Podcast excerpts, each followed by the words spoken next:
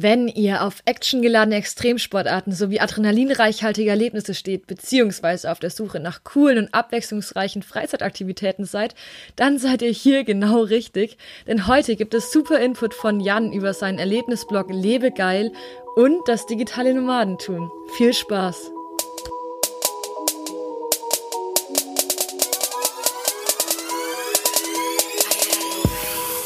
Hey yo und einen schönen guten Abend beim Surf Life Balance Podcast. Hier ist Isolin und hier ist der Alex. Und wir haben heute einen sehr spannenden Gast aus der Ferne zugeschaltet und es ist auch für uns mal wieder eine Premiere, denn dieses Mal kennen wir den Gast noch nicht so wirklich, sondern er hat uns erst gestern Abend eine Mail geschrieben und wir haben uns seine Online-Aktivität angeschaut und sofort äh, ja, gefunden, dass das super zu uns passen würde und dass wir euch diesen Gast unbedingt vorstellen müssen. Und deswegen haben wir jetzt den lieben Jan in der Leitung von Lebegeil. Hallo Jan. Hi, Hallo Jan. ich freue mich da zu sein. Yay! Erzähl doch direkt mal, damit die Leute sofort wissen, was du so treibst. Äh, ganz kurz, was Wer bist du? Ja, ich bin der Jan von äh, Lebe Geil. Also ich habe einen Blog über ähm, Erlebnisse, über coole Erlebnisse und Freizeitaktivitäten. Und ähm, ich lebe in Mexiko, also in Guadalajara. Das ist die zweitgrößte Stadt in Mexiko. Hier bin ich jetzt seit drei Jahren und von hier aus mache ich halt meine ganzen Reisen. Also ich habe hier meine Homebase sozusagen und mache dann Reisen in die ganze Welt und äh, fokussiere mich da eben auf äh, richtig geile Erlebnisse, richtig coole Sachen, die man halt an den jeweiligen Orten machen kann. Ja, und da schreibe ich dann drüber auf meinem Blog. Das heißt, du hast bist auf jeden Fall quasi ein Adrenalin-Junkie? Ja, auf jeden Fall. Ich habe auf jeden Fall äh, immer Angst, wenn ich irgendwie sowas mache. Also wenn ich irgendwie eine hohe Achterbahn fahre, wenn ich Bungee-Jumping mache oder so, habe ich immer Respekt davor. Manchmal kann ich auch vorher nicht schlafen, weil ich aufgeregt bin, aber danach fühlt, es fühlt sich einfach immer so geil an, wenn man sowas macht und danach bin ich immer total glücklich, wenn ich es gemacht habe. Hast du bestimmte Kriterien, wonach du deine Erlebnisse aussuchst? Also gefällt dir etwas besonders gut? Weil du hast ja ziemlich viele Aktivitäten auf deinem Blog, halt vom mhm. Escape Room bis wirklich adrenalinhaltige Geschichten. Ähm, Gibt es da irgendwas, was du am liebsten machst oder? Ähm, was ich am liebsten mache, ja, sind schon Adrenalinaktivitäten, also zum Beispiel Rafting, Bungee Jumping, ähm, ich gehe sehr gerne in Freizeitparks und fahre Achterbahn. Jetzt so spezielle Kriterien habe ich eigentlich nicht. Also ich mache auch ähm, andere Dinge, die jetzt nicht irgendwie mit Adrenalin zu tun haben. Aber es ist halt so, dass ich meine Reisen immer nach den Aktivitäten plane. Also wenn ich jetzt zum Beispiel sage, ich fahre jetzt, äh, ich fliege jetzt fünf Tage nach Barcelona, dann ist das erste, was ich mache, bevor ich überhaupt ein Hotel angucke oder so, erstmal nach Aktivitäten suchen. Also welche Escape Rooms gibt es da, welche ähm, Adrenalin-Aktivitäten gibt es da irgendwie Freizeitparks in der Nähe. Und wenn ich das dann geplant habe, dann äh, folgen die anderen Sachen. Ja, Wahnsinn. Das hört sich ja auf jeden Fall ziemlich crazy an und vor allem alles andere als dieser klassische Büroalltag. Hattest du denn auch mal sowas? Jetzt gehen wir so ein bisschen zurück in die Historie. Ja, ich hatte schon äh, ein paar Jahre Büroalltag. Also ich habe 2012 hier in Mexiko studiert und ähm, hier war ich dann ein Jahr. Danach bin ich dann wieder zurück und habe erstmal in Berlin gelebt für drei Jahre, nee, für zwei Jahre. Und äh, da habe ich dann in einer Social Media Agentur gearbeitet. Also hatte ich dann sozusagen zwei Jahre ungefähr diesen 9-to-5-Alltag in einer Werbeagentur. Und da habe ich es aber dann nicht lange ausgehalten. Und dann habe ich eben nach zwei Jahren gesagt, hier, ich kündige und gehe wieder zurück nach Mexiko. Ja, Wahnsinn. Und kam dann in der Zeit auch die Idee, den Blog zu machen? Ähm, den Blog habe ich schon früher angefangen. Den habe ich schon, ähm, wann war das? Ich glaube 2013 habe ich den angefangen, als ich noch in Mexiko war. Und ähm, den habe ich erstmal auf Englisch gestartet.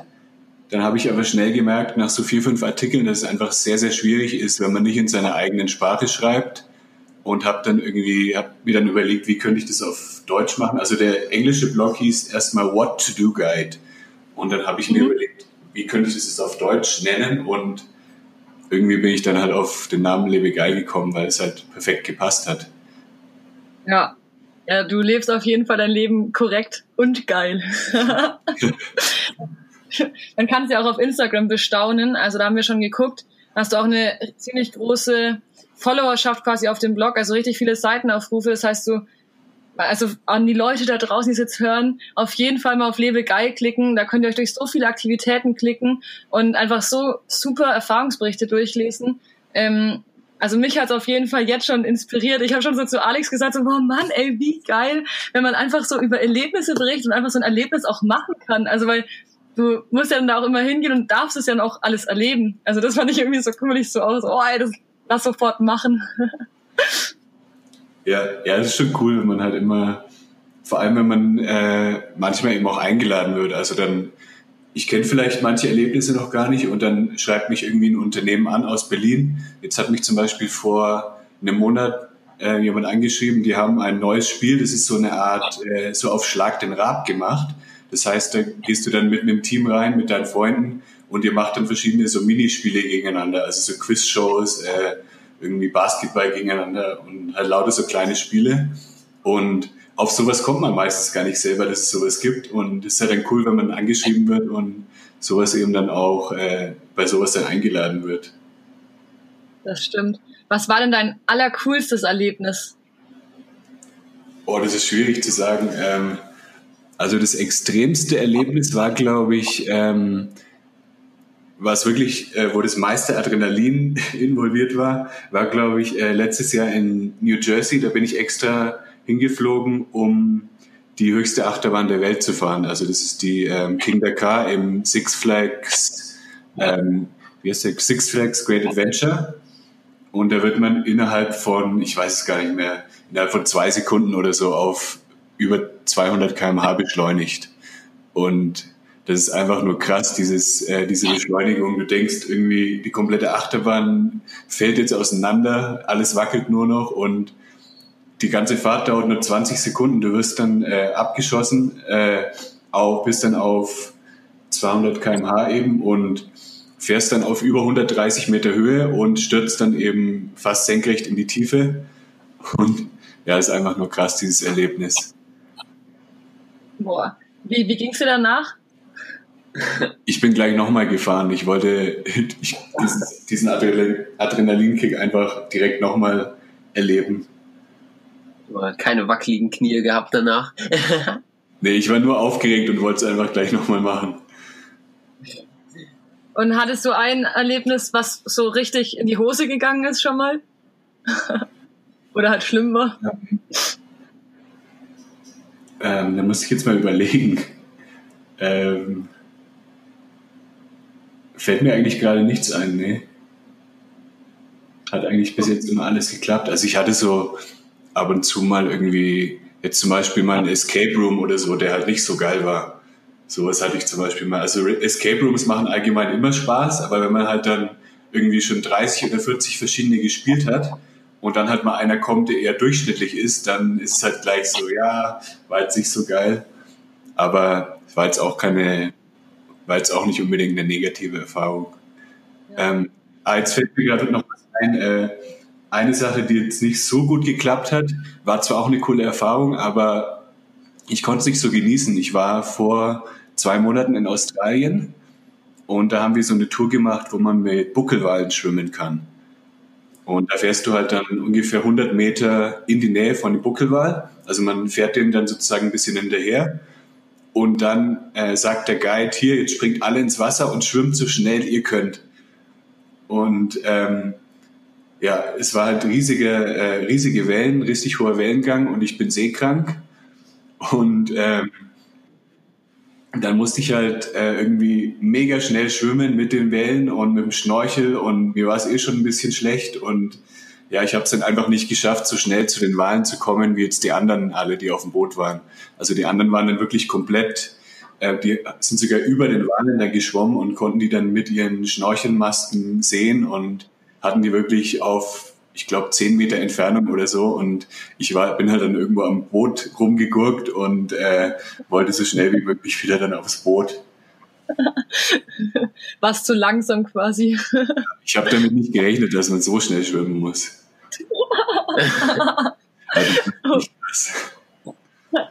ja, sag mal. Aber auch dafür also, testet man das ja, ne? damit ja, man später weiß, worauf man sich einlässt. Ne? können die Leute dann ja bei dir auf dem Blog alles super nachlesen. Ich wäre voll interessiert, wenn du noch was zu den Escape Rooms sagen könntest, weil, also ich habe davon auf jeden Fall jetzt schon mal gehört, mhm. aber ich glaube, dass ganz viele das vielleicht noch gar nicht ja, gehört haben oder auf jeden Fall noch nicht gemacht haben. Und ja, vielleicht kannst du dafür ja noch mal so ein bisschen was drüber erzählen. Ja klar, also beim Escape Room bist du mit einem Team in einem Raum eingesperrt. Also du wirst nicht wirklich eingesperrt, die Tür ist immer offen, falls, falls du irgendwie raus willst, aber es ist sozusagen, es wird sozusagen simuliert, dass du eben in diesem Raum eingesperrt bist und du gehst halt mit deinen Freunden rein. Es sind ähm, Minimum zwei oder drei Personen und bis Maximum vielleicht ähm, sechs, sieben Personen. Und ihr müsst ja eben dann verschiedene Missionen lösen. Also ihr müsst äh, Zahlenschlösser knacken, irgendwelche Logikrätsel lösen oder auch mechanische ähm, Dinge, zum Beispiel irgendwelche Kabel äh, verbinden oder sowas und dann eben am Ende eine Mission äh, lösen. Das ist dann zum Beispiel die Welt retten oder ähm, einen Mörder überführen oder irgendwie, ähm, was gibt's noch, zum Beispiel eine Alien Invasion äh, verhindern oder eine Zombie-Invasion oder so. Also da gibt's ganz, ganz verschiedene ähm, Szenarien. Und ja, solche Räume gibt's mittlerweile echt in jeder, in der kleinsten deutschen Stadt gibt's sowas schon. In Berlin gibt's glaube ich, mittlerweile bestimmt schon 40 Anbieter. Und ja, macht auf jeden Fall Bock. Kann ich auf jeden Fall nur empfehlen, sowas mal zu machen. Und wenn man einmal einen gespielt hat, dann wird man abhängig und will dann immer wieder spielen. Oh, da hätte ich auch mal mega Lust drauf. Ich glaube, sowas müssen wir unbedingt mal organisieren. Ich habe mal gesehen, es gab einen, der war genau dieser Saw Room, also quasi von dem Film. Also, also es wurde so beschrieben, als würde dann da auch so quasi in der Mitte des Raumes halt so eine Person liegen und, es, und man wäre so angekettet und das hat sich auch teilweise gruselig angefühlt im ersten Mal, wo ich mir dachte, oh Gott, ich weiß nicht, nachher wird es dann doch Realität. ja, das ist teilweise ziemlich gruselig. Also wir waren gestern auch in einem Escape Room, das war auch eine Zombie, ein Zombie-Escape Room und wir waren am Anfang äh, mit Handschellen gefesselt. Also wir konnten echt, wir konnten uns nicht bewegen und konnten dann mit einem Regenschirm, der in der Ecke stand, mussten wir dann äh, nach so einem Drahtseil angeln und da ist dann der Schlüssel runtergefallen zu den Handschellen. Und dann konnten wir uns erst befreien. Und was wäre, wenn du da nicht draufgekommen wärst? Ähm, dann sitzt man so da. ja, wir haben, wir haben ungefähr zehn Minuten gebraucht, bis wir es gecheckt haben. Und wenn du es aber, sagen wir mal, nach 15, 20 Minuten nicht checkst, dann äh, sagt halt, da gibt's immer jemanden, der zuguckt über eine Kamera und der macht halt eine Ansage. Der sagt dir dann hier, ähm, schau mal da in die Ecke oder versuch mal das und das, um weiterzukommen. Also du kriegst immer Tipps, wenn du nicht weiterkommst. Okay. Das heißt, wenn man jetzt zusammenfasst, du machst diese Escape Rooms, dann gehst du viel Achterbahn fahren. Mhm. Was waren noch so bei Erlebnissen dabei? Ähm, jetzt, als ich in Neuseeland war, habe ich eine ziemlich geile Rafting-Tour gemacht. Das war der ähm, auf dem höchsten kommerziell gerafteten Wasserfall der Welt. Also das sind wir dann sieben Meter einen Wasserfall runtergestürzt mit dem Boot. Das war auch ziemlich krass, weil äh, wir haben vorher erst mal zehn Minuten angehalten und der der Guide hat uns dann erklärt, welche Sachen alles passieren könnten. Also es könnte auch passieren, dass das Boot umkippt und dass wir dann irgendwie noch mit den Beinen drinstecken und uns dann erst befreien müssen und dann äh, unten untertauchen und dann irgendwie so rauskommen. Also ich hatte da schon ein bisschen Respekt vorher, aber wir sind zum Glück dann ähm, gerade aufgekommen und ja, ist dann nichts passiert. Aber das war schon ziemlich aufregend boah, ist dann ein besser Zeitpunkt, das so kurz vorher nochmal so die ganzen Risiken zu sagen, wo man eh schon so ja. aufgeregt ist. Ja, genau, eh im Boot, so den Abgrund entgegenguckend. ja, genau.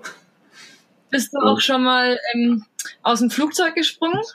Ja, ich bin mal ähm, das erste Mal 2006 bin ich in Australien gesprungen. Das war ähm, überm Strand. Das war ziemlich geil. Also wirklich im tropischen Queensland sind wir dann über dem Strand abgesprungen und dann auch auf dem Strand gelandet.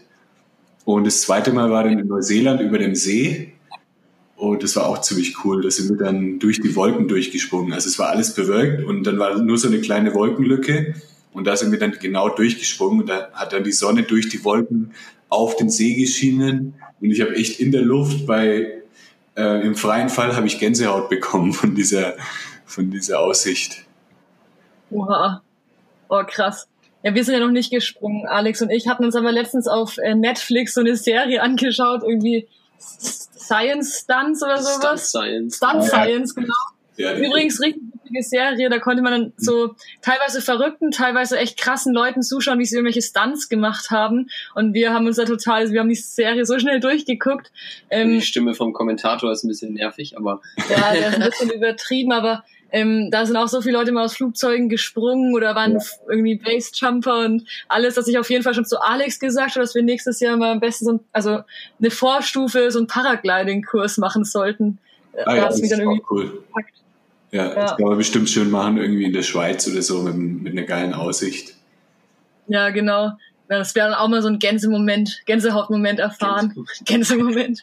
Ja, ich habe da auch äh, auf meinem YouTube-Channel habe ich ein Video von meinem Paragliding-Flug in, in Kolumbien. Das war auch ziemlich cool. Da sind wir dann über dem Canyon abge, also nicht abgesprungen, aber losgelaufen. Und beim Paragliding ist halt das Coole, dass du durch die Thermik wirst du wirklich hunderte von Metern in die Höhe getragen. Also du startest irgendwie, sagen wir mal, auf 700 Metern und dann bist du auf einmal ein paar Minuten später auf 1000 Metern. Allein durch die, durch die Luftströme und durch die Temperaturunterschiede. Durftest du das dann schon alleine machen oder immer zusammen, also Tandem? Das war nur ein Tandem. Also da hast du dann irgendwie so einen bequemen Sitz und kannst dich zurücklehnen. Ja, und dann ähm, guckst du einfach nur zu und genießt die Aussicht.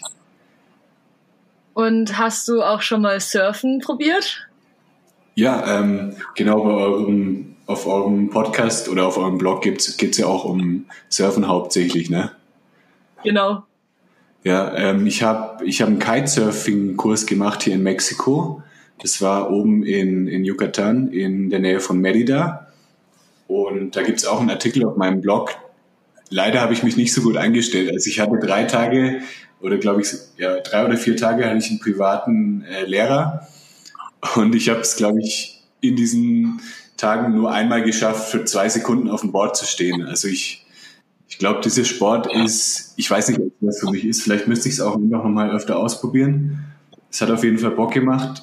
Vor allem dieses Gefühl, wenn der Kite dich, in, wenn der Kite halt dich mit der vollen Power ähm, übers Wasser zieht, das ist schon geil. Also ich kann es mir vorstellen, dass es richtig, richtig Bock macht, wenn man es kann. Deswegen würde ich es Ja. gerne mal wieder ausprobieren. Vielleicht brauche ich einfach einen anderen Lehrer. Ja. auf, auf jeden Fall dranbleiben. Das ist Es das lohnt Ab. Das lohnt sich auf jeden Fall. Aber du Mhm. brauchst dir auf keinen Fall Sorgen machen, dass nur weil es quasi in den drei Tagen nicht geklappt hat, dass du deswegen dich schlecht anstellst und es nicht kannst. Okay. Also da kann ich auf jeden Fall dir aus, aus Erfahrung sagen, wir sind ja auch Kite-Lehrer, ähm, das dauert einfach. Also ich habe unterschiedlichste Schüler gehabt und auch Alex und es kommt auch immer noch auf die Bedingungen drauf an und es kommt auf Wind und Wetter drauf an, ob du Mhm. eben optimale Bedingungen hattest. Also ich habe auch Leute, die irgendwie nach drei Kursen oder sowas das noch nicht konnten und einfach dran geblieben sind und irgendwann dann den Spaß gefunden haben, auf jeden Fall auch. Also Ja. es ist noch nicht aufgegeben. Da gebe ich die Hoffnung nicht auf. Nee. Ich, ich glaube es auch wirklich, dass es mega Bock macht, wenn man es kann. Deswegen werde ich vielleicht irgendwann nochmal einen Kurs machen. Ja, ich hatte auch mal einen Kumpel, den wollte ich auch immer zum Kitesurfen überreden quasi und der hat so gemeint, ah, ich weiß nicht, ich war letztens auf der Wakeboard-Anlage und habe ich mich so blöd angestellt und dann hatte er halt Angst, dass er quasi, dass dann halt Kiten auch nichts für ihn ist, aber da kann ich auch Entwarnung geben. Es ist Ja. aber auch was anderes. Also klar ist manches ähnlich, aber es ist auch vieles anders und schließt sich jetzt nicht aus, nur weil man Wakeboarden nicht so gut hinbekommen hat. Ja, es ist halt schon eine Sportart, die ein paar Tage braucht, bis man da richtig vorwärts kommt. Ne? Das ist halt nicht das, nicht etwas, was man in zwei, drei Minuten lernt, sondern da braucht Ja. man schon Tage für, bis man da richtig schön hin und her fahren kann und alles. Das ist leider der kleine Nachteil daran, ne? Ja. Mhm. Und ist auch ein ziemlich teures Hobby, oder?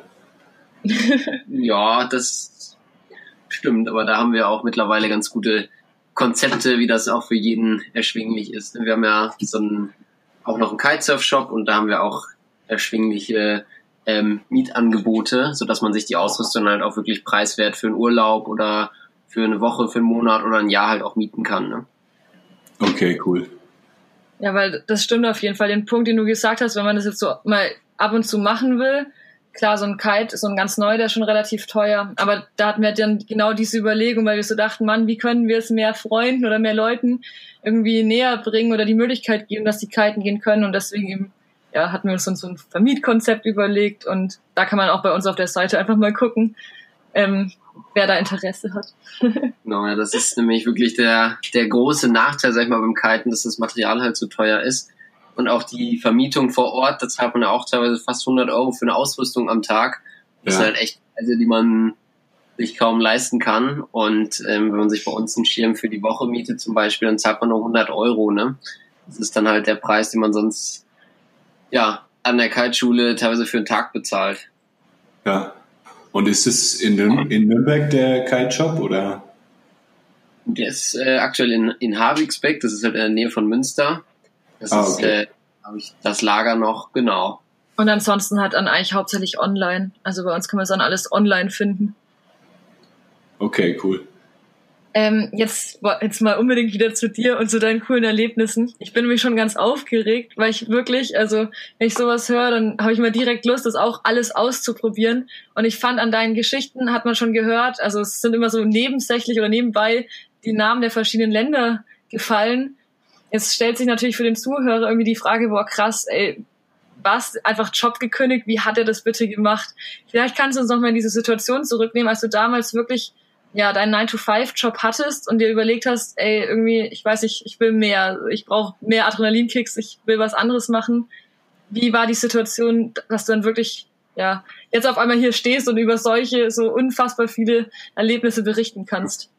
Ja, ich hatte irgendwie dann immer das Bedürfnis, wieder zurück nach Mexiko zu kommen und wollte halt unbedingt irgendwie was finden, ja, irgendwie eine Möglichkeit finden, wie ich das umsetzen kann. Und bin dann durch einen Arbeitskollegen auf die auf die digitale Nomadenszene aufmerksam geworden. Erstmal auf Conny Bisalski und dann eben auf die ganzen anderen Blogs, die es da noch so gibt. Und dann war ich auch 2014 das erste Mal auf der DNX, also die digitale Nomadenkonferenz, und habe da dann ziemlich viele Leute kennengelernt und auch richtig Motivation gefunden, jetzt durchzustarten. Und dann habe ich 2014 eigentlich schon angefangen, das alles zu planen, wie ich dann innerhalb von einem Jahr meinen Job kündigen kann und ja, dann zurück nach Mexiko kommen kann. Und das ist dann, ja, dann habe ich halt wirklich, ich bin nicht sofort irgendwie, habe nicht sofort gesagt, hier, ich kündige jetzt, sondern ich habe das wirklich ähm, komplett alles durchgeplant. Das würde ich auch jedem empfehlen. Also nicht einfach drauf los, äh, ja, nicht einfach kündigen und dann ja, ins kalte Wasser springen, sondern man sollte das schon ein bisschen vorbereiten, wenn man sowas vorhat. Dann habe ich mir halt so ein, ähm, äh, wie heißt es, ähm, Freedom Number heißt es, glaube ich. Das habe ich irgendwie mal gehört diesen Begriff, dass man halt eine Summe hat, die man ähm, sich ansparen will, bevor es dann losgeht. Also dass man irgendwie so eine finanzielle Sicherheit hat, die einen zur Not dann mindestens ein Jahr über halten könnte. Und als ich diese Summe dann erreicht habe, dann habe ich eben gekündigt und ja, dann konnte es losgehen. Das hört sich ziemlich cool an. Ähm, wieso hast du dich denn eigentlich für Mexiko entschieden? Also du klingst ziemlich begeistert von Mexiko, das hört man irgendwie raus. Ähm, warum ist das jetzt deine Homebase geworden? Also ich habe hier 2012 ein Auslandssemester gemacht und dann habe ich auch noch meine Masterthesis hier geschrieben. Ja, und ich fand es einfach so geil hier. Ähm, ich bin in Guadalajara jetzt, das ist die zweitgrößte Stadt von Mexiko, hat circa 5 Millionen Einwohner hier ist halt einfach ja richtig geiles Wetter das ganze Jahr über. Im Winter wird es kaum mal kälter als 20 Grad und fast jeden Tag scheint die Sonne. Das Essen ist der Wahnsinn in Mexiko und die Leute sind einfach super cool drauf, total freundlich.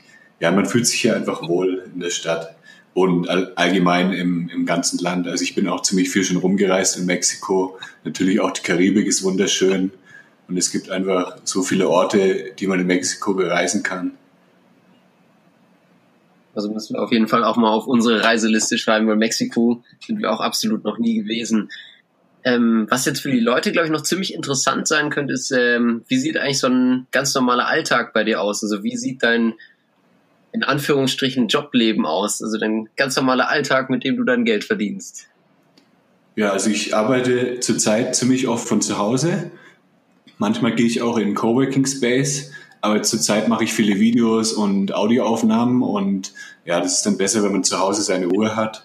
Ähm, ja, ich stehe ganz normal zum zwischen sechs und sieben stehe ich immer auf, mache dann erstmal ähm, eine halbe Stunde Yoga und ja, dann geht's eigentlich direkt los. Ich mache dann, ähm, fange dann erstmal an, meine E-Mails zu beantworten und mache dann meistens am Morgen ähm, die ganzen Kundenaufträge. Ähm, also ich arbeite als Freelancer für Facebook Advertising. Ich mache eben Facebook-Kampagnen für verschiedene Kunden. Und das ist dann so das Erste, was ich am Morgen mache. Erstmal die, das, die ganzen ähm, Kundensachen abarbeiten. Und dann, sobald das erledigt ist, dann mache ich mich an, an meinen Blog, an Lebegeil. Und da gibt es dann ganz verschiedene Dinge. Da habe ich immer für jeden Tag, nehme ich mir da eine, ein Fokusthema her, dass ich mich da wirklich darauf konzentrieren kann. Dienstag ist zum Beispiel Blogartikel schreiben, äh, Mittwoch ist Outreach, dass ich eben äh, verschiedene andere Blogger anschreibe oder Journalisten oder gestern habe ich euch auch angeschrieben, jetzt für einen Podcast. Und dann Donnerstag mache ich meistens Videos.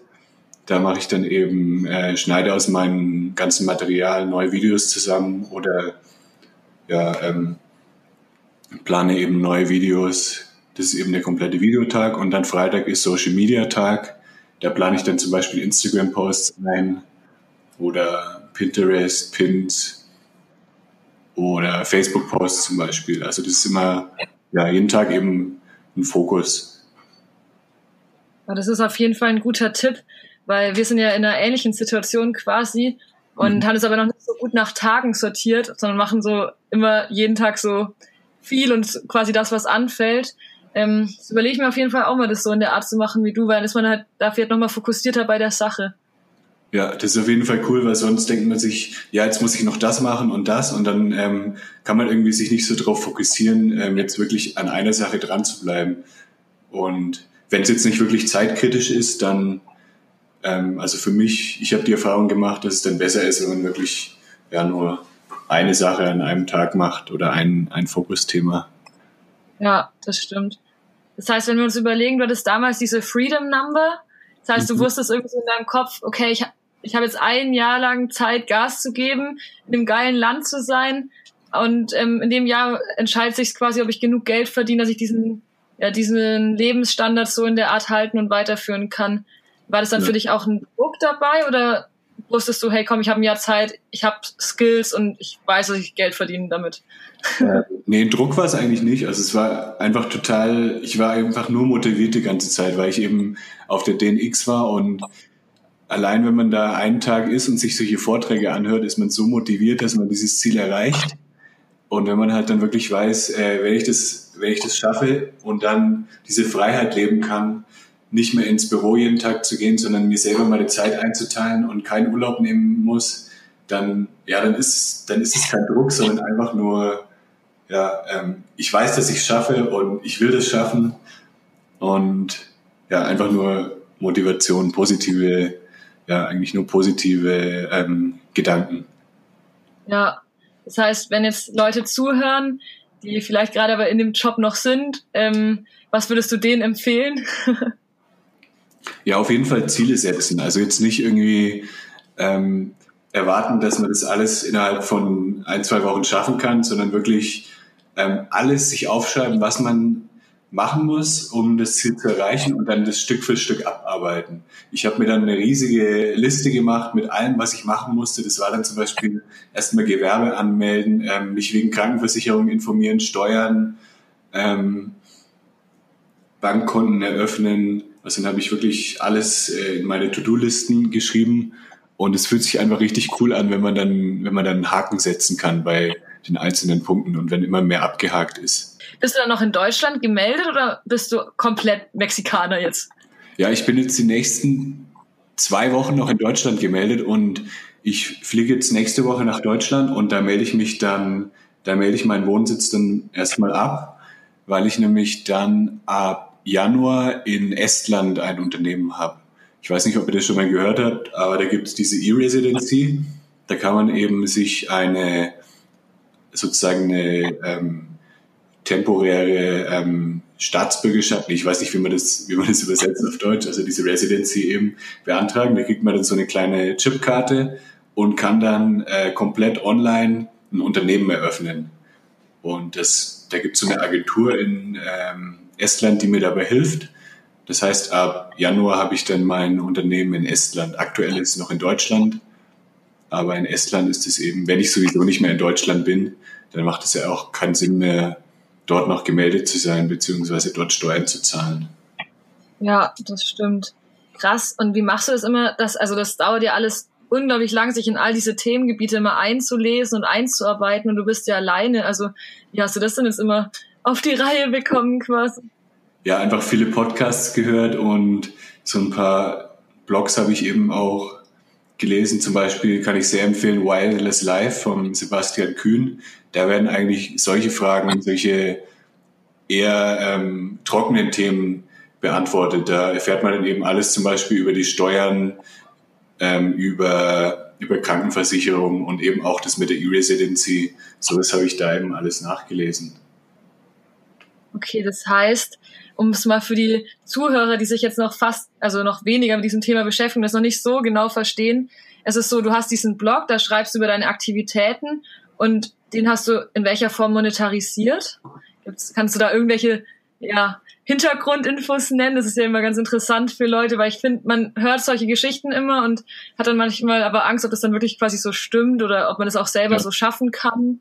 Jetzt hast du da noch irgendwie so ein paar Infos, die du halt nennen kannst. Ja, also bei Blogs muss man auf jeden Fall dazu sagen, dass es sehr, sehr viel Arbeit ist. Also man kann jetzt nicht innerhalb von ähm, zwei, drei Monaten damit seinen Lebensunterhalt verdienen. Also ich kann es jetzt nach ähm, vier Jahren mittlerweile immer noch nicht komplett, aber es wird langsam. Also ich ähm, stecke jetzt sehr, sehr viel Zeit da rein und man merkt dann auch, dass es äh, nach oben geht. Also ich monetarisiere den Blog über Werbebanner. Ähm, das lohnt sich aber nur, wenn man auch wirklich viele Besucher hat. Ich habe im Moment ähm, circa 50.000 Besucher im Monat. Das heißt, ähm, da lohnt sich das dann schon, wenn man auch äh, Werbebanner schaltet. Wenn man jetzt eher weniger Besucher hat, dann äh, würde ich da eher andere Sachen empfehlen. Ähm, es gibt dann zum Beispiel noch Sponsored Posts. Da wird man zum Beispiel von einem Unternehmen bezahlt, einen Artikel zu veröffentlichen. Dann gibt es ähm, genau noch Affiliate, das mache ich auch. Wenn ich zum Beispiel jetzt einen Bungee Jump empfehle von, sagen wir mal, Jochen Schweizer und da eben dann einen Link einfüge in den Artikel und jemand dann über den Link diesen Bungee Jump kauft, dann kriege ich eine Provision von circa 10 Prozent. Das sind so die drei ähm, Einnahmequellen auf meinem Blog. Ja, das war auf jeden Fall, das ist auf jeden Fall schon mal, finde ich, total gut zu wissen, weil wir wollen ja auch quasi Leute dazu motivieren oder zu sagen, also ich finde es ganz gut, dass du sagst, hey, das geht nicht so schnell, weil man soll jetzt, finde ich, nicht die Leute sagen, hey, kündigt euren Job und äh, macht irgendwie, reist nur rum und ist mit so einem Blog, dann verdient ihr schon genug, sondern es ist wirklich unfassbar viel harte Arbeit. Man ja. muss sich in unfassbar viele Themengebiete einlesen. Also wenn ich mir manchmal meine To-Do-Listen oder meine Listen anschaue und dann auch am Ende merkst, oh Mist, so schnell kommt man gar nicht voran, weil man eben von einem Tutorial ins nächste springt, um das überhaupt zu verstehen, alles oder halt alles dann so richtig zu machen. Ähm, Finde ich, also es, es gehört halt unfassbar viel Wissen dazu, aber es ist halt auf jeden Fall möglich, durch diese Punkte, die du gesagt hast, ähm, ja, etwas Geld zumindest einzunehmen und deswegen auch hier an der Stelle für jeden die Motivation, wenn ihr ein Hobby habt oder wenn ihr irgendwie eine Leidenschaft habt, also warum nicht einfach anfangen, nebenbei ab und zu mal Beiträge dazu zu schreiben, weil es ja auch anderen Leuten hilft. Also ich freue mich jetzt gleich, deinen Blog noch weiter durchzuklicken und mir ein paar also Notizen zu machen, welche Aktivitäten ich auf meine Bucketlist schreibe zum Beispiel. Das heißt, du erschaffst damit wirklich was, dem Leute was anfangen können. Ja, auf jeden Fall. Und ich hätte auch noch zwei Tipps für Leute, die jetzt äh, mit dem Bloggen anfangen wollen. Also ich empfehle, dass ähm, man nicht irgendwie jetzt so einen allgemeinen Reiseblog schreibt. Also klar, es kann funktionieren. Es gibt auch sehr, sehr viele erfolgreiche Reiseblogs, aber es gibt eben unglaublich äh, viele Reiseblogs mittlerweile. Das heißt, es ist wirklich schwierig, da rauszustechen und eben ja, dort besser zu sein oder äh, mehr Besucher zu kriegen, weil es eben ja so eine große Fülle gibt. Ähm, Deswegen empfehle ich, dass man sich eher eben auf ein Thema fokussiert, wie jetzt ihr zum Beispiel aufs Kitesurfen, auf Surfen oder bei mir jetzt Erlebnisse. Es kann natürlich auch dann mit den Reisen verbunden werden. Man kann auch über die Reisen schreiben, aber dass man eben sich ein Fokusthema raussucht, über das man schreibt. Um mal wieder auf die Aktivitäten so ein bisschen zurückzukommen, ähm, wie könnte ich denn ja Besucher erreichen oder am besten kontaktieren, wenn sie vielleicht eine richtig coole Erlebnisidee haben, die du unbedingt mal ausprobieren solltest? Ähm, die können mir einfach auf äh, einfach eine E-Mail schicken auf äh, lebegeil, kontakt.lebegeil.de oder auch über Facebook, über Instagram. Genau, können Sie mir einfach eine Nachricht schicken. Und ja, wenn ihr irgendwie ein cooles Erlebnis habt, das ich ausprobieren soll, dann ja, schreibt mir gerne. Dürfen Leute auch mit dir zusammen die Erlebnisse ausprobieren? Ja, klar. Ich habe sogar, ähm, wenn unter euch irgendwie ein Blogger ist, der vielleicht Lust hat, was auszuprobieren und der gut schreiben kann, ich suche immer wieder Erlebnistester in verschiedenen Städten. Ich habe zum Beispiel in München eine Erlebnistesterin und wenn dann eine Anfrage aus München kommt, dann, ja, dann schicke ich die Erlebnistesterin immer los, weil ich bin halt nicht immer in Deutschland und wenn dann eine Anfrage kommt aus Deutschland, dann genau, dann macht es eben meine Testerin und sie darf dann eben das Erlebnis umsonst testen und schreibt dann eben im Gegenzug dazu einen Artikel. Ja, und es gibt auch noch eine kleine Vergütung dann, je nachdem, was ich mit dem, ähm, mit dem Unternehmen aushandeln kann. Also wenn irgendwie, wenn jetzt jemand zuhört aus, sagen wir mal, Hamburg, Köln, Stuttgart, aus irgendwelchen größeren Städten, dann ja, schreibt mir gerne, wenn ihr Erlebnistester werden wollt. Hammer, das klingt ja nach einer perfekten Möglichkeit für jeden, der jetzt gerade in seinem Kämmerchen hockt und sich denkt, geil, ich habe jetzt Den auch Job Bock, will ich auch den Job will ich machen. Nein, Quatsch, aber halt einfach mal so nebenbei da reinzuschnuppern, Hammer. Also ich glaube, ich hätte auch schon Lust. Ich will auch eine Erlebnistesterin sein. Okay, cool, dann kommst du auf jeden Fall auf die Liste. Ja, super. Das Ja, machen wir. wir. Wir machen auch alles. Ja, wir, wir machen alles. Okay. Also krasser, desto geiler. Alles klar. Das, das schreibe ich auch so als Notiz am Rande, dass ich. Oh Gott. Bald müssen wir uns so Schlangenhaut, Ledersaft trinken oder irgendwie so einen ekligen Scheiß machen. okay. Ähm, soll ich dazu noch irgendwas fragen? Mist, ich hab's vergessen. Hast du denn noch was, was du noch loswerden möchtest? Ach so, einen zweiten Tipp hätte ich noch für alle angehenden Blogger. Auf jeden Fall ähm, viel Fokus auf Suchmaschinenoptimierung legen.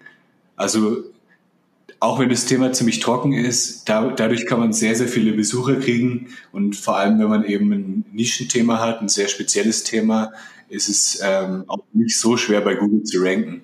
Ich habe zum Beispiel auf meinem Blog ähm, sehr viele Artikel über Aktivitäten bei Regen. Also wenn du zum Beispiel eingibst Berlin bei Regen, Hamburg bei Regen, Stuttgart bei Regen, Nürnberg bei Regen, nee, Nürnberg ist noch nicht dabei, Entschuldigung, München bei Regen, dann ranke ich da bei, mit meiner Seite fast überall in den Top 3 bei Google.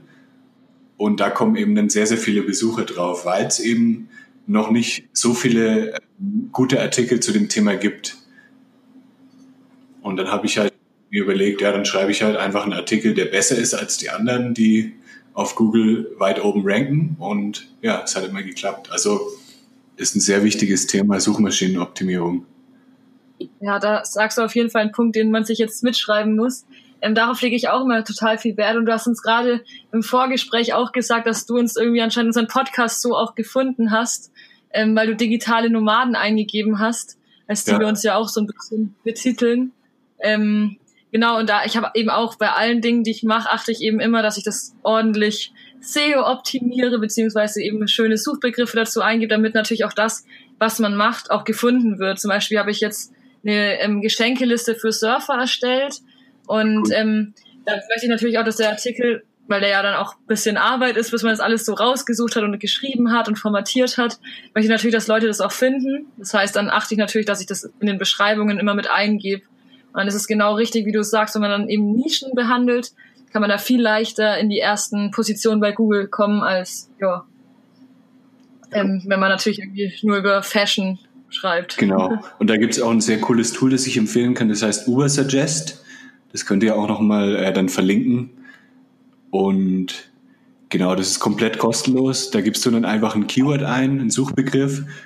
Und dieses Tool sagt dann eben, wie oft dieser Begriff im deutschen Google im Monat gesucht wird und auch wie hoch die Wahrscheinlichkeit ist, mit diesem Begriff zu ranken. Also da kannst du dann wirklich Okay. sehen, wie schwer es ist, mit diesem Begriff gegen deine Konkurrenz ähm, dann gut zu ranken auf Google. Okay, das, das ähm, schreiben wir auf jeden Fall in die Show Notes. Da werden wir auch alle anderen Links immer verlinken. Also alle Menschen, die jetzt irgendwas hört, wir werden alles in den Show Notes verlinken. Da findet man dann alles. Ähm, jetzt wollte ich dich noch fragen, auf welche Plattform du am meisten Wert legst. Also hast du dir da so einen Fokus gesetzt? Sagst du, hey, ich mache jetzt, weißt weil du hast jetzt vorhin erwähnt, irgendwie Pinterest und YouTube-Videos schneiden. Gibt es da einen Fokus oder behandelst du einfach alle Plattformen? Also mein Fokus ist jetzt zurzeit sehr auf Instagram, weil ich eben denke, da hat man noch die größte Chance, auch ähm, mit Leuten in Kontakt zu kommen. Also bei Facebook ist der Algorithmus mittlerweile so krass eingeschränkt, selbst wenn man jetzt 10.000 ähm, Likes hat, 10.000 Fans, das sehe ich zum Beispiel bei anderen Blogs, die haben mega viele Fans, aber trotzdem irgendwie nur dann fünf Likes bei dem Post oder so. Und bei Instagram erreichst du wirklich die Leute noch. Also da hat man dann auch, wenn man nur ein paar hundert Follower hat, kriegt man dann eben auch viele Likes und Kommentare. Da sind die Leute noch richtig aktiv auf Instagram. Deswegen fokussiere ich mich da jetzt drauf. Und ich habe jetzt auch vor zwei Monaten sehr intensiv angefangen mit YouTube. Das ist auch sehr, sehr schwierig, dort ähm, Follower zu kriegen, habe ich gemerkt. Aber ja, ich versuche jetzt da jede Woche einfach ein Video hochzuladen, ein gutes Video, das auch dann wieder ähm, SEO optimiert ist, also auf die YouTube-Suche, dass ich eben auch über diesen Kanal, über YouTube, ähm, ja, mehr Leute erreichen kann. Also bei Instagram habe ich auch die gleiche Erfahrung gemacht. Ähm, ich finde es total schwer, da immer jetzt an neue Leute ranzukommen, aber ich finde es dafür viel angenehmer auf Instagram quasi bestehende Beziehungen auch zu pflegen. Beziehungsweise jetzt aktuell nutze ich die Stories total gerne, weil ich einfach so, weil wir in direkten Kontakt einfach mit den Leuten sind. Ja. Natürlich auch viele, die wir kennen. Das ist auch immer wieder schön, mit denen auch wieder zu schreiben. Aber da kann man ja auch immer in die Stories so, so Sticker packen und so Fragen und Umfragen. Mhm. Und dann schaut, dann schreibe ich halt auch oft danach, wenn ich was gefragt habe, die Leute halt auch an, je nachdem, wie sie geantwortet haben und fragt die nach ihrer Meinung. Und ähm, das finde ich total angenehm. Also diese, dieses direkte Feedback und deswegen auch an der Stelle nochmal an alle. Es geht da nicht darum, jetzt immer die krassesten, meisten Follower zu haben, sondern wie du sagst, erreichen ein paar hundert, 500, wie auch immer. Wenn es Leute sind, die sich wirklich für das interessieren, was man tut, dann reicht es. Also man ist halt nur von diesen ganzen krassen Zahlen, von diesen crazy Überinfluencern ist man so geblendet, dass man vergisst, wie viel trotzdem tausend Menschen sind und tausend Menschen, die sich wirklich für einen interessieren. Das ist eine unfassbare Menge eigentlich. Ja, auf jeden Fall. Genau, bei Instagram ist es auch mittlerweile sehr, sehr schwierig, mehr Follower zu kriegen. Ähm, aber ja, es geht auch nicht nur um die Follower, sondern auch um die Reichweite eben. Wie viele Leute deine Bilder sehen. Die Leute müssen ja keine Follower sein jetzt, um deine Bilder zu sehen. Wenn du jetzt geeignete Hashtags zum Beispiel benutzt, dann sind es ja auch Leute, die zum Beispiel diesem Hashtag folgen oder sich einfach für diesen Hashtag interessieren. Ja, ja, und was du zu YouTube gesagt hast, finde ich auch total cool, ähm, weil wir jetzt auch überlegt haben, mit YouTube anzufangen, beziehungsweise schon ganz lange machen wollten. Also steht schon bei mir, glaube ich, seit sechs Jahren auf der Liste. Aber ich habe es irgendwie immer mich nicht getraut, so richtig anzufangen, weil ich halt das immer schon besser machen wollte. Also weil man ja immer so tolle Videos sieht und ich wollte es dann auch immer schon so toll machen, dass es mich davon abgehalten hatte, eigentlich richtig zu starten. Ja. Aber jetzt habe ich mir auch für den Dezember richtig krass hoch auf die To-Do-Liste jetzt, dass ich jetzt einfach mal dieses Schnittprogramm master und so richtig lerne. Ja, das ist auch ein ganz wichtiger Punkt, den du ansprichst. Ähm, es ist eben, man kann einfach nicht von Anfang an perfekt tolle ähm, Videos machen. Wenn du mal dir die Videos anguckst, die ich vor zwei Jahren hochgeladen habe, im Vergleich zu denen, die ich jetzt heute mache, man, man entwickelt sich einfach so krass ähm, wenn man sich Tutorials anguckt, wenn man einfach testet, wenn man ausprobiert, wenn man ähm, neue Videos macht, man lernt einfach immer dazu und wird jedes Mal besser. Ich habe auch vor, vor zwei Monaten war ich noch total unsicher vor der Kamera und nach zwei, drei Videos hat sich das extrem gebessert. Also man wird jedes Mal wirklich besser. Deswegen einfach anfangen und dann Learning by Doing. Wie ist das jetzt aktuell? Also wir fragen oft eben, die Leute, wie ihre perfekte Surf-Life-Balance ausschaut. Und in dem Fall, wir sagen auch immer, Surf kann man ja ersetzen durch, ja, jetzt in deinem Fall vielleicht Erlebnisse oder wie auch immer. Also es darf ja für jeden was Eigenes bedeuten, aber eben einfach so diese perfekte Balance im Leben. Wie sieht die bei dir aus und lebst du die eigentlich schon? Also ist es jetzt so genau gerade dein Traum, den du lebst? Ja, auf jeden Fall. Ähm, ich habe es zurzeit aber, also ich habe jetzt nicht so eine Balance, sagen wir jetzt jeden Tag, sondern ich mache das eher dann von Monat zu Monat zurzeit. Das heißt, ich war jetzt zum Beispiel von Juni bis Ende September war ich unterwegs, da bin ich vier Monate gereist. Und jetzt aktuell habe ich eben wieder eine Arbeitsphase. Das heißt, ich habe jetzt dann, seitdem ich wieder in Mexiko bin, bis jetzt habe ich komplett äh, extrem durchgearbeitet. Jeden Tag 12 bis 15 Stunden habe ich an meinem Blog gearbeitet. Und jetzt im Dezember kommt eben dann wieder eine Reisephase. Da fliege ich nach Deutschland, mache eben viele Erlebnisse, viele Tests. Und danach habe ich dann wieder eben ein paar Monate Produktivitätsphase. Also ich mache das immer ja eher so nach, nach Monaten, nach, ähm, ja, nach längeren Zeiträumen sozusagen. Ich habe eben auch sehr gerne, wenn ich eine Routine habe, wenn ich jetzt hier mein Fitnessstudio habe, ähm, meine Küche habe, wo ich gesund kochen kann, dass ich eben hier einen geregelten Tagesablauf habe. Ich könnte jetzt nicht irgendwie das ganze Jahr auf Reisen sein. Diese vier Monate waren schon extrem. Es war, ähm, nach vier Monaten war ich dann auch wirklich fertig und wollte einfach nur, ja, mein eigenes Bett haben und, ja, wieder meine, meine Routine, meine tägliche Routine. Ja, ich glaube, die Erfahrung haben wir auch letztens gemacht. wir waren ja auch okay. unterwegs war nicht ganz so lange wie du und äh, haben das ja auch ähm, ja ein bisschen zeitiger abbrechen müssen. Ähm, aber uns geht das wirklich genauso, dass wir halt wirklich nicht sagen können, jetzt, boah, wir verbringen jetzt sechs Monate irgendwie auf Reisen jeden Tag an einem anderen Ort und ähm, da fehlt einem dann schon die gewisse Sicherheit und auch die Konsistenz. Also wir haben auch die Erfahrung halt jetzt in Spanien gemacht, dass wir mhm. einfach, ja, wenn wir arbeiten wollten, dann funktioniert das Internet in der Airbnb-Wohnung nicht, oh ja. dann im Café, wo wir waren, da ging das Internet dann nicht schnell genug und man musste Sachen hochladen und solche Geschichten. Und das funktionierte dann nicht. Und das, ja, für, ja, für mich persönlich ist teilweise Reisen und Arbeiten irgendwie auch so ein bisschen, hindert sich das gegenseitig. Und ähm, zum Teil zumindest, ich sag mal, wenn man Content produziert, ähm, finde ich, ist das super machbar auf Reisen, aber diesen Content dann zu verarbeiten und abzuladen, das ist schon ziemlich schwierig. Und man muss da immer den perfekten Ort finden. Ich weiß ja. nicht, wie oft wir dann im Endeffekt bei McDonalds gelandet sind auf allen unseren Reisen, weil die halt immer vernünftiges Internet haben. Und ähm, ja, da fehlt dann halt irgendwie so ein ja, konstanter Zulaufspunkt. Ne? Ja. ja ich glaube, was Alex meint, also man kann das schon, das Reisen und das Arbeiten gut verbinden, aber es gibt eben so gewisse Regeln quasi, oder es geht halt nicht so leicht, wie es einem manchmal Social Media glauben lässt. Also es ist nicht so dieses, ich bin die ganze Zeit unterwegs und ganz, die ganze Zeit crazy und jeden Tag woanders und mache trotzdem meine Arbeit richtig gut. Ich glaube, das ist teilweise schwierig.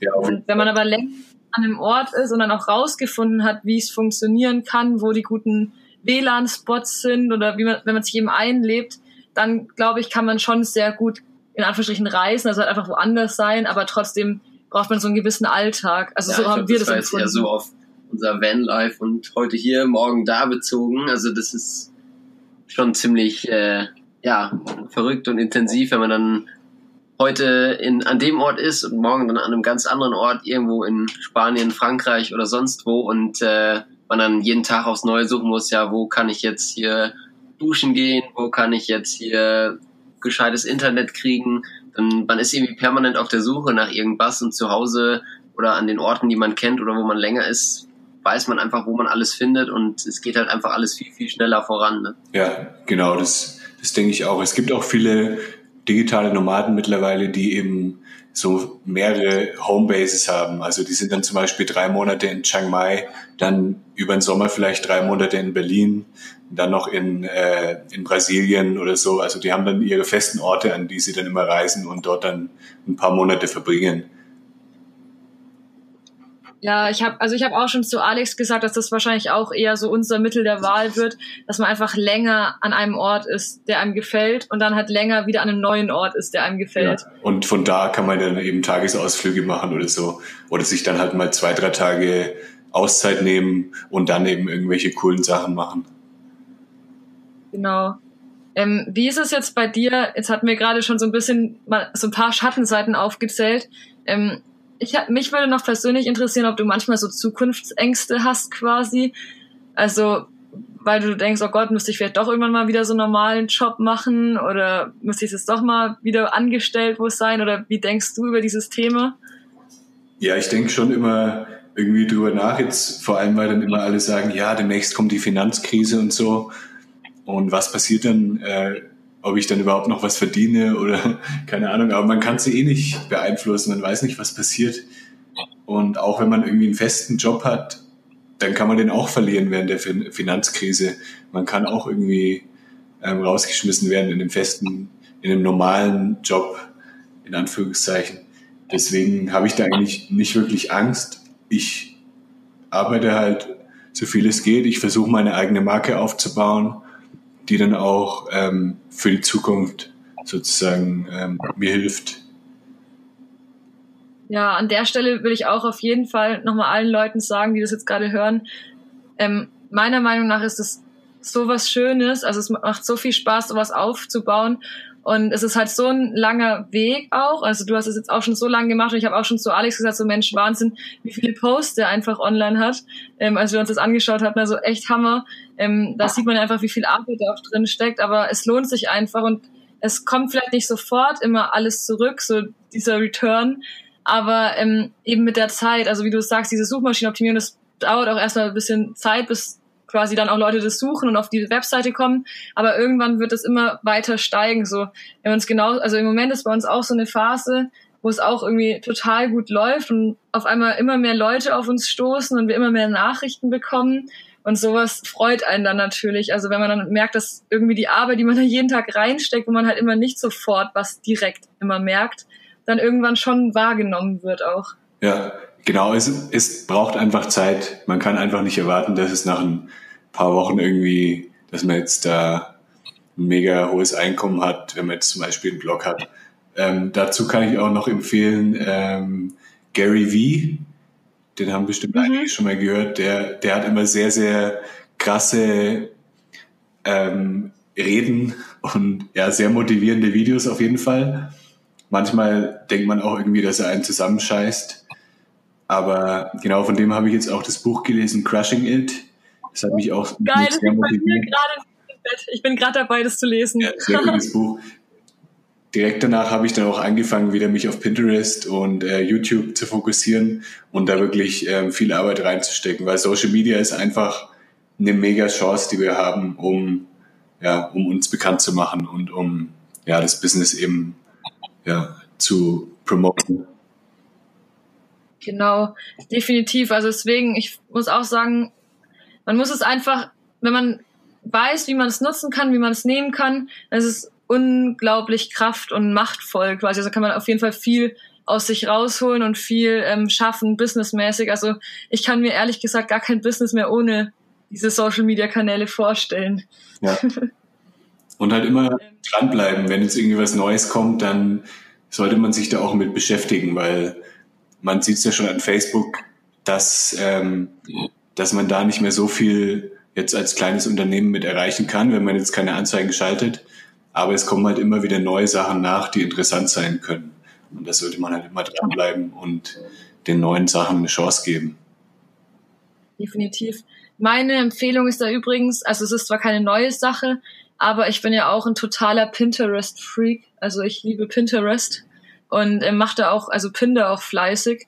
Ähm, ich kann es sehr empfehlen. Also ich glaube auch für viele, ähm, ich habe das auch letztens, ich hatte letztens einen Vortrag gehalten über Social Media und ähm, da war auch ein Mensch, der, der Hunde ähm, also der einen Hundezwinger quasi hat oder Hunde ausbildet. Und ich habe auch gesagt, hey komm, es sind jetzt gerade noch so Nischen. Also Pinterest ist gerade obwohl es schon länger auf dem Markt ist, hat es immer ja. steigendere Nutzerzahlen quasi und ähm, es ist jetzt nicht mehr nur Frauen, Mode und Shishi, Schmuck und sowas, sondern man kann jetzt auch als Mann oder mit männlicheren Themen oder einfach mit anderen Themen da auch auf jeden Fall gerade noch äh, am Anfang dabei sein, da seine ja, Einträge aufzubauen. Also als ja. ich das letztes Jahr angefangen habe, gab es noch kaum Kitesurf-Bilder. Jetzt inzwischen gibt's irgendwie ja, vier, fünf, also so ein paar, die mir immer wieder unterkommen, die eben Kitesurf-Content machen, wo ich mich jetzt mit einreihe.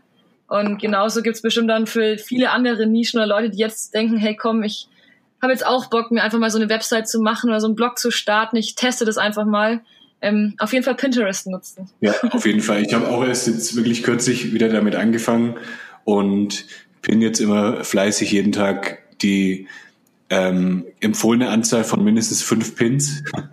Das habe ich, äh, ich glaube, auch beim Gary Vee gelesen.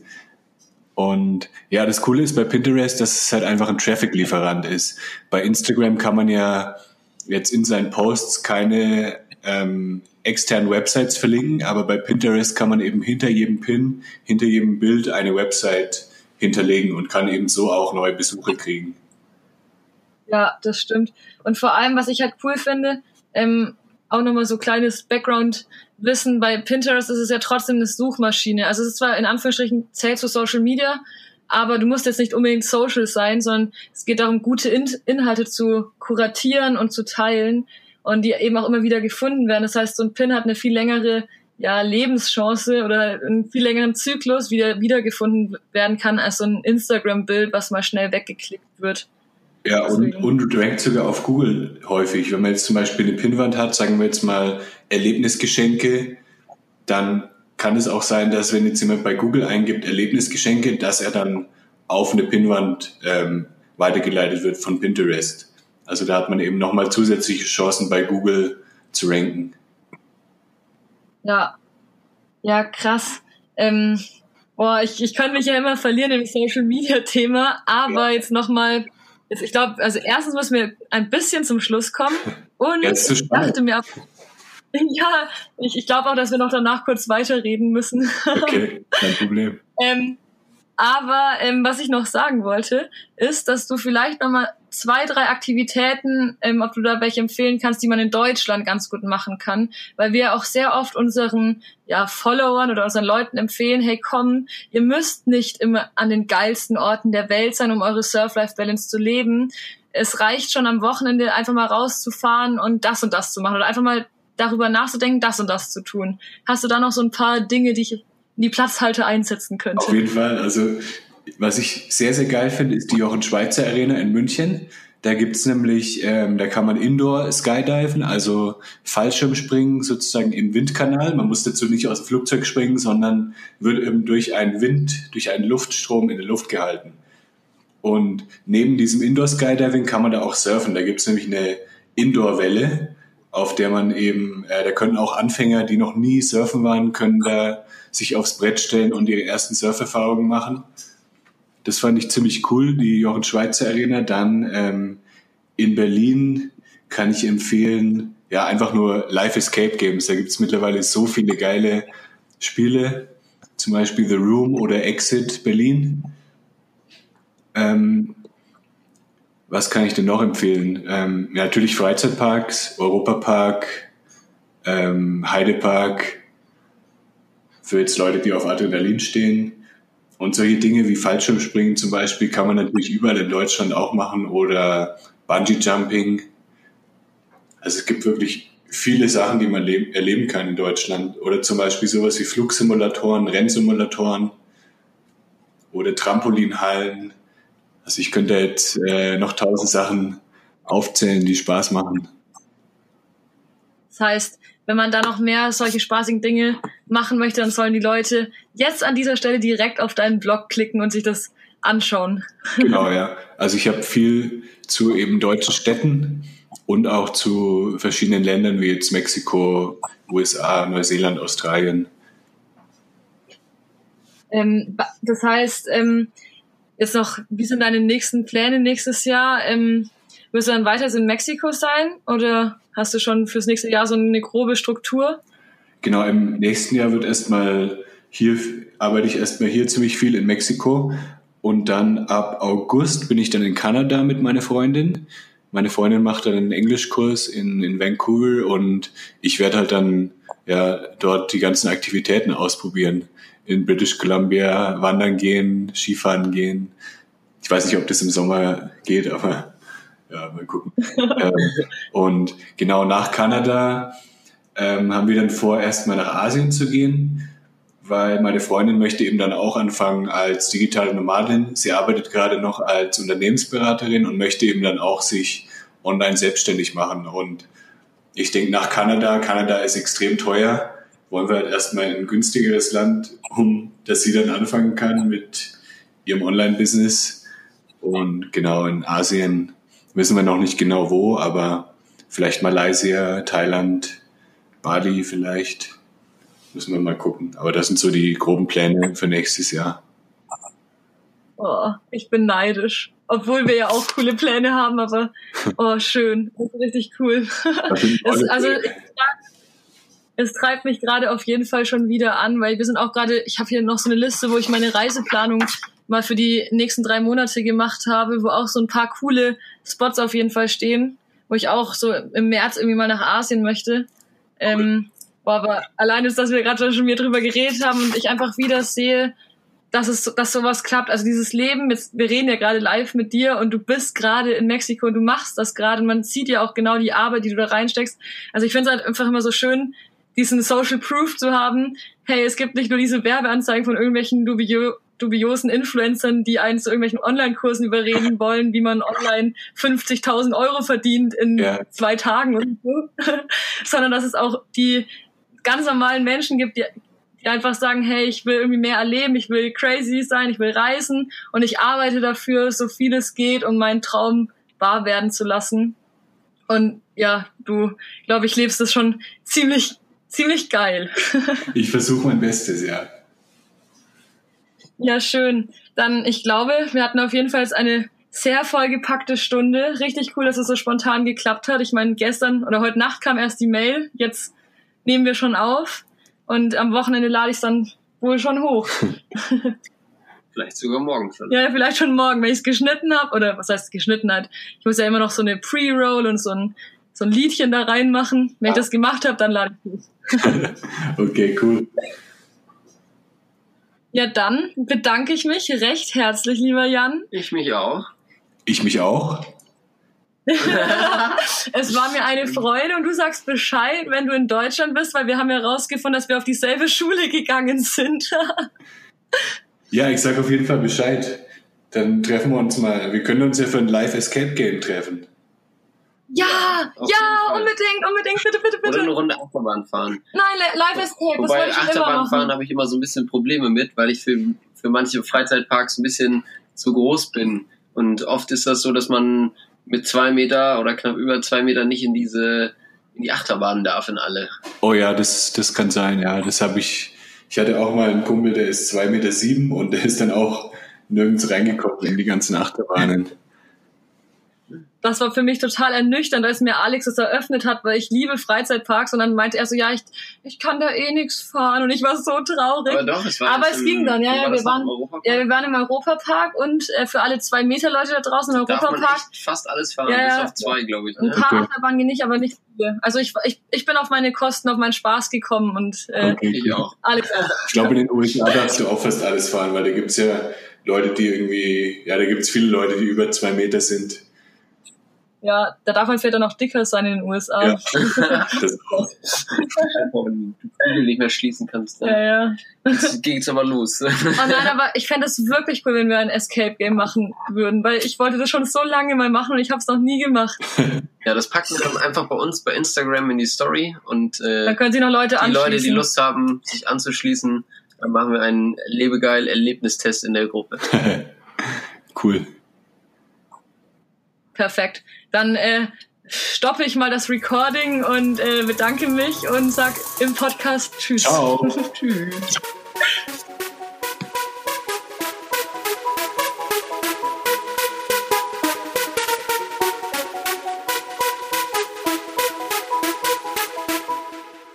So, das war doch mal wieder eine Folge, vollgepackt mit vielen spannenden Infos. Diesmal etwas weniger über Surfen, aber ich finde genauso spannend, denn was wir ja auch immer predigen und auch schon während dem Podcast gesagt haben, die Surf-Life-Balance soll ja bedeuten, quasi rauszugehen und ein schönes Leben zu leben und die Dinge zu machen, die einen glücklich machen. Und da kann ja dann jeder sein persönliches Surf so definieren, wie er das möchte.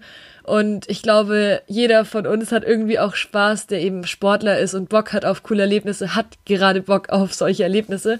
Und ich hoffe immer noch, dass dann wirklich so ein Escape-Game demnächst mal zustande kommt, wenn wir es genau schaffen, ab, abzupassen, diesen Zeitpunkt, ähm, an dem Jan auch hier in Deutschland ist. Nichtsdestotrotz hoffen wir, dass dir die Folge ja, gefallen hat, ganz viel auch geholfen hat, vielleicht auch der ein oder andere Tipp dabei war.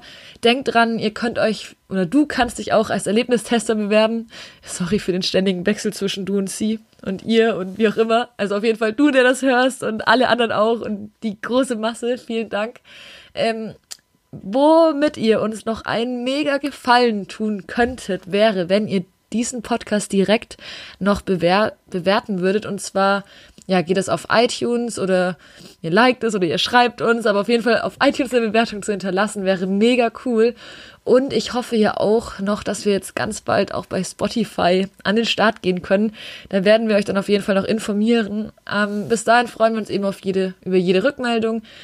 Und wenn ihr eben jetzt gleich schon reinklickt und eine Bewertung schreibt, äh, dann würde uns das ebenfalls sehr freuen und weiterhelfen und würde ja helfen, noch mehr Sportlern diesen Podcast nahezubringen, denn dann wird er auch ein bisschen weiter oben angezeigt. ähm, ja, ich lasse mich jetzt noch ein bisschen berieseln von schönen Hundebildern, denn wir sind gerade noch auf der Suche nach einem zweiten Hund. Ähm, kann man bestimmt dann auch alles auf Instagram verfolgen. Und ja, wünsche euch eine wunderschöne Woche und ich hoffe, ihr verfolgt uns weiterhin. Ah, und noch, noch eine letzte wichtige Info. Ähm, wir planen wieder ein Snowkite Camp. Ich habe das schon auf Instagram angesprochen. Wir werden dafür nochmal eine gesonderte Sendung machen. Nur, dass ihr euch das schon mal so im Hinterkopf behaltet. Snowkiten im Februar am Reschensee mit Surf Life Balance seid am Start. Bye bye.